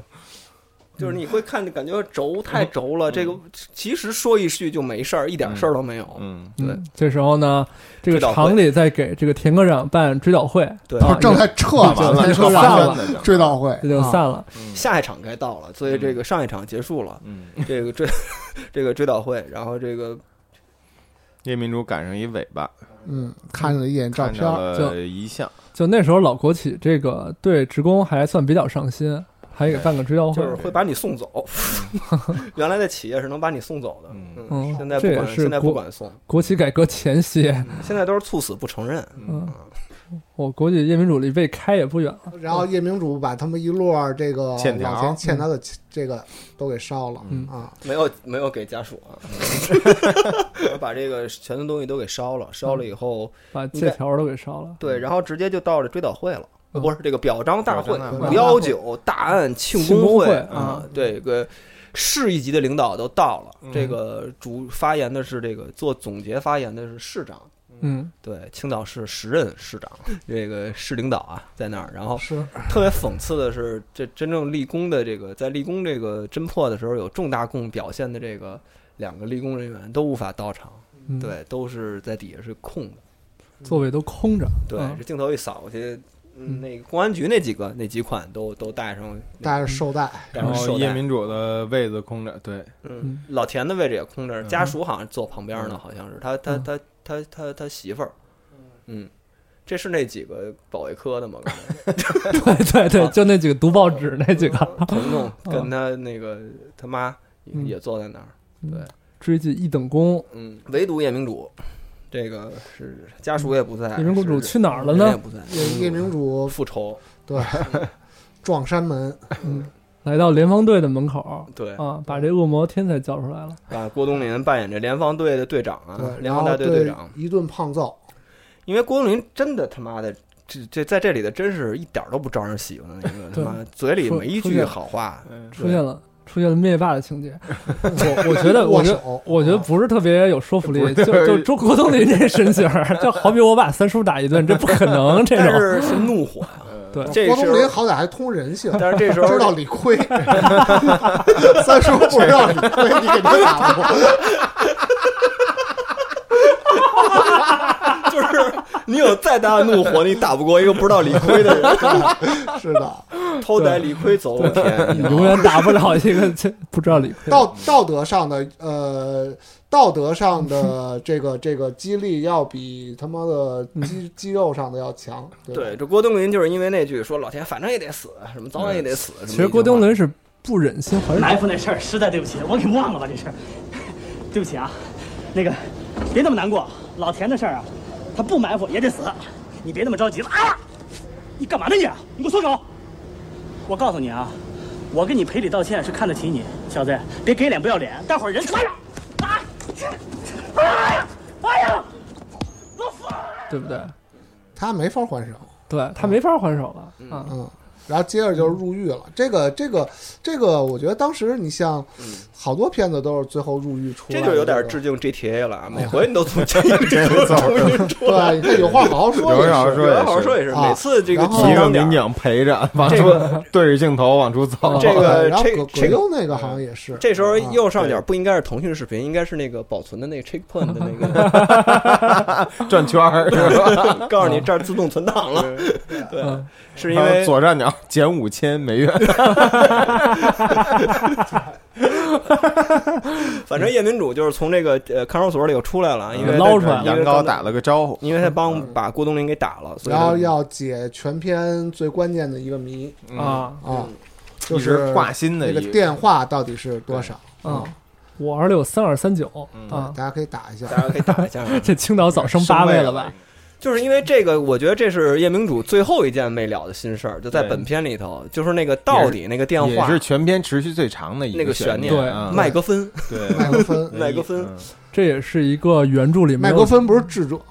吗？原著里没有出现的一个情节啊嗯，这是原创情节，嗯那就是麦那克那个原著里头有打电话的这个情节吗，没有，没有打电话的情节。对，没有，嗯，原著里给的是抠机啊， 啊，没给大哥大啊。他们到了这个门口，摁门铃，没人没人应啊，最后摁了一个电钮，嗯对出来一个霍金，霍金说我不认识你们嗯啊。这个因为这还能聊天呢，大 哥。对他说是啊，我不认识你，但有可能是读唇哦语，读唇语嗯因为老刘在这提纲里写成盲人了，啊啊，我纠嗯个对错对这我写错了嗯。其实是聋子，子聋聋人。坐着轮椅的一个老人，家里都是书、啊，这个人家里都是书，大家可以出去看一下，墙上挂着一幅雷锋的画像。嗯，嗯，这他就是这属于文革小屋吧，就有点像。雷锋的画像这个意象还是挺清楚。这个叶民主说说不是你开导我，我早就坚持不住了嗯啊。结果发现答非所问，嗯，最后呢发现这个人是个聋子。这特别的，这个意象特别有意思，就是就是夜明主终于见到了他这个所谓贯穿全篇的叫什么带引号的精神导师吧精，神导师，你可以这么想，他是一个精神导师，克苏鲁， 精神赋能的力量来源。对，终于于能看见见到克苏鲁了，嗯终于能见着他，可能想好好感谢一番，或者好好怎么表达一下自己的这个思那个情感，对，发现是一个这个人其实是个聋子嗯，但他是个聋子的话，其实他是听不见夜明主给他打电话的时候，夜明主说的那些东西的。对，然后他接到电话以后，他就其实根本就不管任何人的反馈，嗯，这个人就是自上来顾就念，自顾自的进行宣教，嗯嗯，这个特别有意思，这时候电话也响了，电话就亮了，嗯红电话上有个红灯儿就亮了。因为他聋子嘛，他听他不就见，当场跟大家演示了 一下，他怎么接然后电这话块的？有一个是电话下面压的是这块儿 APS， PlayStation 电话底下有一 PS，有一 PS 压了一本马克思，马克思主义思想宝库。思想保护啊，嗯嗯，然后这个反正跟夜民主的这个名字反动透和了前应面该的这 个这就有一个不呼应， 这就不点评了啊。那个，反正我觉得啊，可以举报一下黄建平， 然后翻翻旧账的话是可以举报一下。 就是三部大业能不能抵过这一个镜头？ 这个片子的这个虚无主义在这儿就坐实了，其呃实对，对吧？绝对历史虚无主义了，啊对这个太虚无了，这片子。嗯，就是就是一个聋子，是一个宣教者，嗯然后他的宣教的工具底下压着一个马克思主义的思想宝库，嗯，嗯，反正这是个镜头里呈现出来的。对，就说白了，这就是个这人就是一而且个他是一个聋子，这人就是一他个不管你说什么，啊他听不见别人的声音，嗯他就是一个正能量 bot，嗯，这就是一个意 这是一个意识形态宣讲机这是一器。唱佛机，对，呃唱过马克对思唱佛机，而同时呢，你会看到他和这个故事里所有的男性角色一样，他的权利是失去的，他已经失落了，他连腿都没有，耳朵也听不见，可怜兮兮的坐在屋里，嗯他只能在这儿一遍又一遍的宣讲他脑子里去萦绕的那些东西，嗯，嗯，他太也克自苏己鲁也非常可悲啊，嗯，但是对这个是电影里独有的，嗯，对，很这哎那种荒诞，那种就拍全那片种儿，没啊道理的荒不诞，是就是全片儿就为了这一个镜头，对，就为这一个镜头拍了这么一片为子啊，了这样醋弄的这螃蟹，因为我觉得也是黄建新感觉赌了自己职业 生涯，偏了第。一次有过这么直白的一个表达，呃对嗯对对，还挺真的挺对夜民主的伟大事业，以他的说精神依靠依靠在一个 以马克思主义思想宝库为底的一一部红色的电话上，而且啊，而一部而且宣讲机器，而而且啊宣讲机器，而且啊嗯，这个东西必须用一个神秘主义的东西来做包装。啊呃，啊你直接把这本书给他是没有用 的，对，是，对，那必须有一个人在，就是说他他其必须实。给做成一个玄学的东西，就是你打电话他就跟你说，就你知道这个人啊，他不信任其他东西，他信任的是人和人之间的联系，他觉得这个人是他的朋友，对，嗯对吧因为？哎他朴素觉得道这德个情人，感嘛，结果发现这个人根本就不是一个人，他不是人他被这种是一朴个素报纸道德情感利用了他，干的也不是人事 儿，他跟他跟这个他跟这个他这他跟这个意识形态机器的共同之处是，他其实也不能跟你交流，对，他跟你跟他说什么，他也不不回答你，他就说比自己 Survey 智他是个智商还 低，他是个团团的账号，对，我不能说 对 啊，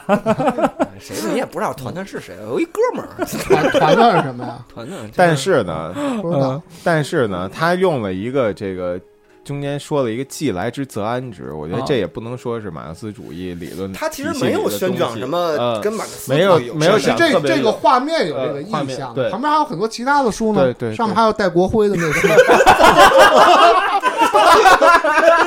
别说，他他的这个价值黄观建，新会告别的其店其铺，其实 他糅合了很多这种朴素的唯物主义的和这种马克思主义混合的东西，嗯对吧？他其实他其实告诉你这些东西它都是有意义的，嗯，每一件事儿都有意义。你既来之则安之，反正在这儿坐着，总有一天会有会有用。嗯就这个这个这个，英民主在干一件西西弗的巨石的一件事情，嗯根本就没有任何可以在中间发掘意义的东西。他自己也觉得这个事儿很荒诞，他自己其实要走了，嗯所有就是他的友谊对友谊的忠诚在这儿支撑着他。嗯现在有一个人给你像念佛机一样在这讲这些东西，嗯我觉得，我靠，这整个的这个片子到这个荒诞性到这里达到了顶峰，嗯对对吧？我觉得也有可能是中国电影史荒诞性的顶峰。而且而且另外一方面啊，就是你这个就是叶民主的这个名字和他这个人整个的这个这个状态还是能配上的，一嗯个自由主义者，你最有嗯意对思吧嗯？啊，嗯，然后被被这个几个宣扬引导嗯啊，被引导完成了大事业啊，嗯，就是就是你不为什么你在这儿盯着，然后对嗯对整个事情总是有贡献的。那就是那那就到了全片最后一组镜头啊，嗯，对这个荒诞的这个结尾已经过去了，那可能最后可能是有一个相对来说黄建新式的温暖感的一点儿一个镜头吧，交到了新朋因友，为黄建新不会把事情说的那么绝，或者说的那么对，这这是一个那种卡萨布兰卡式结尾，嗯这是一段伟大友谊的开始，差不多就这种感觉，嗯，对吧？就是最后这个从这个非常荒谬的这个盲呃聋子这个老人这个家里头走出来以后啊，然后这个羊羔啊，之前一直这个趾高气扬的羊羔，跟这个夜明主跟那个百灵他们一块儿下楼，然后说那个要交个朋友，对羊羔，羊羔说交个朋友，交个朋友，嗯，嗯对但“朋友”这两个字儿在叶民主这儿是很重要的一个事儿。嗯对嗯，然后夜明主就给他出了一个考题， 说他要回头看我，嗯我就交这个朋友，嗯然后就最后一个悬念，对嗯嗯其实在这儿切也小行技， 巧，对，啊，然后最后羊羔就就是回观头众一了，点东西。嗯嗯羊羊羔就是回眸一笑。回眸一然笑，后招了招手，嗯然后切回到夜明主跟百灵的这个镜头，就是嗯这俩也是嗯，欣慰的一笑。嗯，对，然后这字幕起，全篇赶完。紧放下了。嗯，最后这个电影还是落到了男性和男性之间的关系上啊。嗯，来吧，好这个咱们嗯是不是有什么总啊结结束的？了咱们可以快一速是总总结。结束结一下，嗯嗯，我觉得咱们说的都差不多。这个片子可以说是黄建新宇宙，可以这么讲啊，黄建新宇宙里最特别、最怪最怪的一个电影嗯。他人物也是最少的一个电影。其实有名字的人物也就十十个人，嗯，嗯，然后已经把什么智者、什么什么小、什么彤彤都给算智上了。者总共有三三三场戏，嗯，四个镜头，这仍然不是一个，这仍然不是一个，嗯怎么说，在这宇宙里是个大片儿。我觉得像《背靠背脸对脸》这是大片儿，嗯，我觉得那更像是平民的史诗，它是一个群像，这个人物少，这这其实才是预言，嗯，这是一个，这是一个把。我觉得这个黄建新的他是日后的这个对这个电影价值和这个，呃呃事业价值的这个幻灭，嗯其实在这个时候就能看出 端倪。对，他他的这个他对这个艺术追求的这个转变，最终其实是在这里嗯产生了一个转折点的。嗯，同意。他也觉得，我觉得里边肯定还有很多他参与的痕迹，嗯但是很多东西呢也看得出来不是他的。我觉得包括对那个原著的选择，这一定是黄建新的一个主动选择。对嗯，是是从那，但是最后这个影像创作上可能有一些别有杨亚洲、杨亚洲啊这种种的。哦，对，我再讲一下这个和这小说的文本的最大一个区别，这个到了最后，双方的小说最后最后一段是这个呃，叶民主和百莲回到了他们蹲点儿的这个那个鹤立山上，嗯，在这儿，叶民主说咱们结婚，小说结束，嗯，哦进行了一次求婚，相当于。，对，嗯然后呢，在这个破案的之，在这个求婚之前，这个他对杨高说最后一句话，其实杨高没跟他说什么我咱们交朋友，其实没有留这个光光明的尾巴，嗯他就对杨高说一句话，说我觉得现在才是一切都结束了。嗯杨高和小台都没有明白他说这话什么意思。杨高说：“你说他说什么结束了？”小台就想了想说：“他说的好像是一种心境。”嗯，我觉得啊，这里边的含义非常非常微妙了。我觉得这个片子整个拍下来，也在拍这么一种心境的结束。嗯，可以说是黄建新自己心境的结束，也可以说他在挽留是什么东西呢？这这整个这个混混乱乱的二十世纪，嗯其实在这个时候也结束了。嗯这个时候，他你不能说这是一首二十世纪的挽歌，嗯但是在这个时候，你同样可以看到这些人物其实他们失去了一些什么东西，但他们也没有找到他们要接替他们失去东西的那些东西，嗯这个意义就就这么丧失了嗯，啊，然后留下这些人迷茫的活在这个世界上。那就可以算是黄建新的二十世纪的挽歌。嗯，可以是什么电影？黄金星后后边就是出谁你说的我不秘密在乎了吧？啊啊，说说出你你的秘密和嗯谁说我不在他乎？整个那个是气质又变了，又变了，又对变了。嗯对，，到时候我不在乎的时候，他呃接受采访的时候，他他开始已经讨论的就是技术上的东西了。他对说大家开始看能看到劳拉快跑，能看到那个沙子比尔什么的，嗯为什么我们的就是中国观众没有这样的电影？他又开始在。呃，谁说我不在乎里边加那些动画啊什么的，他开始把那个思呃思路都开始放在那里了。但是对于之前二十世纪中国的一个反思，我觉得到最后那个镜头，就是他已经用尽了他最后的对一一对一一个力气，对造他觉得这事儿儿我干到头了，干到头已经。对 对，要是还没把我抓起来，他也感受到我就该干别的。他也感受到了危 机感，不能再拍了，就是到此 为止，不到此能。为止。说嗯可能觉得这回做的有点过，就是 像黄建新那种知识分子性格，还是嗯这回做的有点过了。对，对，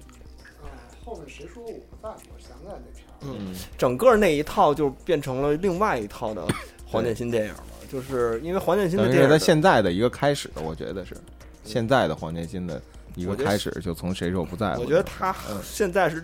另更另外的一个阶段，他跟谁说我不在乎那个阶嗯段还是建功大业，跟谁说我不在乎还是不太。他他其实现在是个工业的推手了。现嗯在是个监制，他现在是个对现在是个他挖是掘，电影家协会会长吧？现在嗯，我我我不知道上期你们说了没有，就是他在九十年代末其实参与了几部那个国外的大片的这个制作制，作中方嗯的这边制作，包括那《杀死比尔二》，嗯，对对对对对，他其实看到了很多好莱坞的工作方法，其实他整个人的这个理想也变化了。嗯，嗯，我觉得他不不想当导演，不想创作我了。觉得他作者电影到这儿就结束。对他不想再啊做作为作者电影了我觉，得作为作者的黄建新到此结束。啊我嗯觉得，我觉得，呃，不好妄自揣测啊嗯。但是呢，这个片子，那如果说按照逼师说的，他有一个自自己的一个代入的话，那么他代入的这个，呃，夜民主，嗯哦，那么他整个的这套东西，在最后就觉得我操，我都是其实什么都没干啊，我干的事情没有意义虚无，啊，等待虚戈无多嘛，就是啊把这个。嗯然后在一个集体潜意识，就是像打电话的这个接电话说这东西，我觉得像是一个集体潜意识的一个东西，下面没有意义嗯，啊、然后但是呢，我的基因里有这个东西对，我就会被它召唤，我会被它支持啊。然后有很多自由主义的东西其实是，嗯，是是是是顶不过基因的这个里面的东西的是哦啊。但是这个我觉得也是也是妄自揣测吧。孤独解读没事儿，嗯，没事儿，对，那我再往下说 说， 嗯，我我觉得是是会有这种类类似的事情吧，啊，但是黄建新骨子里是个自由主义的知识分子嘛，逼嗯你以你的判断和你看他的作品，啊前期是吧？你看最最开始那些就是纯对西方的那种东西的崇拜跟跟学习他，他其实很德味儿啊，他其实对呀啊，，是呀，他是很呀德，是味儿呀啊，是他就啊尤其是八十年代那那那那些嗯片是子，的，是的整，个是都的，是那是的是种的，嗯嗯，对，但是他骨子里有有中国传统文人的底子，呃，是因为也有因为其实是这样的，就是就是自由主义。然后如果说我们查它的一个含义的话，那么它包括了就是认为人是可以自然的向好的方向发展，然后相信这个、呃司法制度之类的啊。但是但我觉得就是最开始，包括像呃像那个他拍的那个错位什么的，他还是在探讨人的这个发展。或者人，就是啊、人机的这个辩证。嗯那么这东西，我觉得就非常的一个理想理想主义的一个一个一个东西，或者说自由主义的一个嗯自由意志，自由意志的一个一个一个一个体系里面吧。嗯，但是后来的，你像咱们讨论的这这这后来的这三部电影，其实还是很虚无的，就是说在在中国整个这个大的环境下面，然后每个人他自己的身份的这个行为的模式不会因为外界的环境变化而变化。嗯，啊，就他这个人还是这个人啊。然后这个这张永武还是张永武啊，高作家还是高作家。我觉得这一代人整体的，我觉得九十年代活过九十年代这一代人，就是嗯，是五经过五六十年代、六七十年代之后，到九十年代以后，这些人的状态肯定是相当幻灭的。走到世纪末的时候，对对啊，他其实找不到价值在哪里。对，然后我觉得黄建新之后的状态，我觉得对他来说未必不好。嗯，他当监制其实比他当导演的时候更有权利。其实你可以这么说啊，是我觉得其实怎么说呢？换句话说，其实有点悲哀。嗯他一辈子其实他在描摹这些失败者，嗯描摹这些失去权利的男性，但最后他自己成为了，其实变成一个相当成功的人。嗯，他也心非常明白，他自己大掌佬变掌成一握个大佬对掌握这种权利之后，他能真正的去推动电影工业去做一些事情。推动了吗？但是他通过拍这些电 影，更深刻的认识到如何控制这些哎工业失上去权利的人。工就是业上我承认，就是非常客观的讲，其实他从更高的维度去看待这件事情了。嗯他觉得这个这个作品自身的这个能量，其实比不上工业的能量。嗯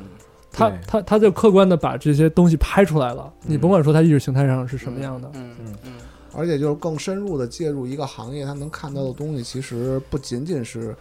创作层层面、执行层面的一个。其实我觉得真的就是刚才毕师说的这个，就是经历过信仰的数次崩塌的人，嗯就是你在九十年代的电影里头能频繁的看到这样人物的在九十年代的不同体现。是的，他嗯，你其实九十年代其实你看有一大类的主干的电嗯影讲讲的这个人的状态都是经历了数次七六年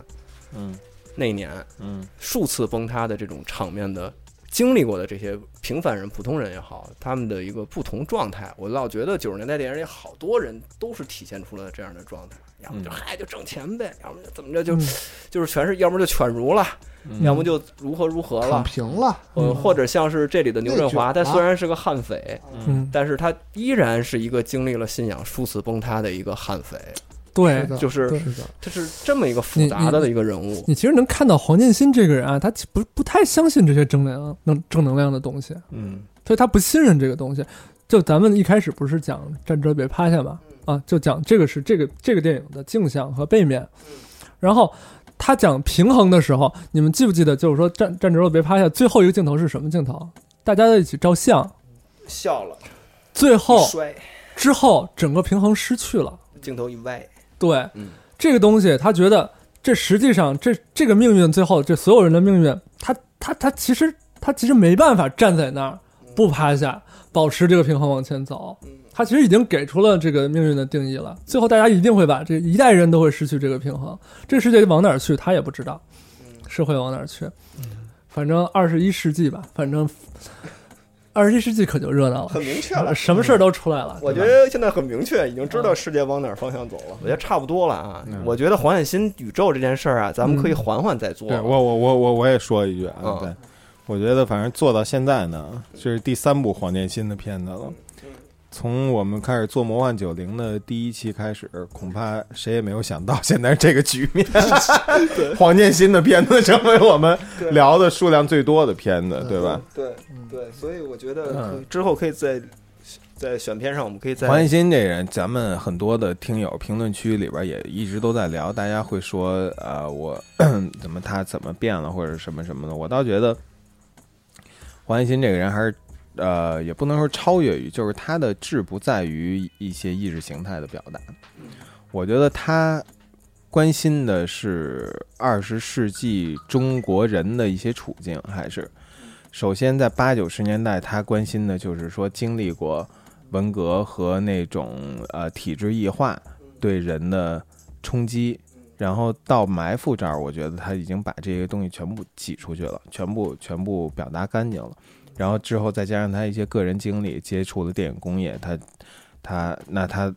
他作为一个作者的使命结束了。他认为我人生的下一阶段是一个成为一个工业的推动者。嗯，但是从他的作品来看，他其实还是在关注二十世纪的中国是什么样，他更往前倒了，可能更符合二十世纪初叶，呃，更符合这个整个这个宣传的呃这个系统的的嗯一而些且东西。而且你嗯说但谁是说谁说我不在乎，嗯也是关于结婚证儿的一个事情。嗯然后那但是那个片子跟这个片子里对结婚证儿的一个嗯的的的的基调，我觉得完全不一样。嗯嗯，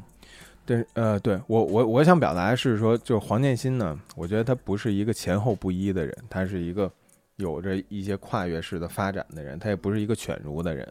他对价值的呃怎么讲，他的价值观并没有经历自己的崩塌，他只是只是用尽了在变化，我觉这个得对，嗯我。觉得谈不上前后不一或者怎么样。对嗯它这个东西它的表达完了基因然后一表达个完了顺对序，然后阶段性的一个变化都对是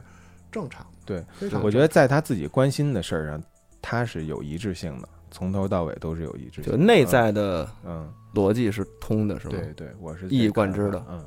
嗯，反正但是让我们怀念的还是说他在九十年代和八十年代作者拍电的影这些作者电影嘛嗯。我觉得这个也是咱们做这节目的意义，就是对让大家能够他留下更好地这个东西就够了。了解到哦不这能说让个人不没有变化，你说主到这旋儿律抓了也就抓 了，是吧？是就他 们就差赶上这环境了，就他没们抓差那着，么一点儿。对，就差一点。当 年，当年也抓不了，当年这罪不至死，当年罪不至死，哎，没必要。嗯我觉得搁任何一个社会和世界里都没必要，嗯。抓它干嘛？嗯是，嗯，对， 那行吧，反正已经也很晚了啊，我这得很剪了啊。嗯，然后反正到时候那个很嗯简我们我们这期黄建新宇宙，然后是由这个主演中国广播艺术团方老师，著名相声演员冯老师这个亲自啊抖音网红，说一下自己之前演过的这个九十年代的片子，嗯，对，然后所以我们这期就差不多就到这儿吧。谢谢方老师嗯，嗯，非常期待冯老师以后能跟吴老师一块儿合作一个电 影，是合作咱们我以哎聊为一期。这嗯期两个小时以前就该结束了。 那行吧，那这期就到这儿。嗯好然嗯后感谢啊，感谢大家那个好收听。好，好，嗯拜下拜次我拜拜们我们也和黄建新说再见。黄建新除了八十年代那几部，好像就咱们就没有什么太多能聊的必要了。就是我觉其得，实错位我还是觉得挺好。对，就八十年代那几部嘛。对对对对对，他再往后那个，我觉得求求你表扬我什么那些都没有什么挖的点了。对，然哎后好，那就这，那我们就之后吧，之后再说吧，拜拜。拜拜。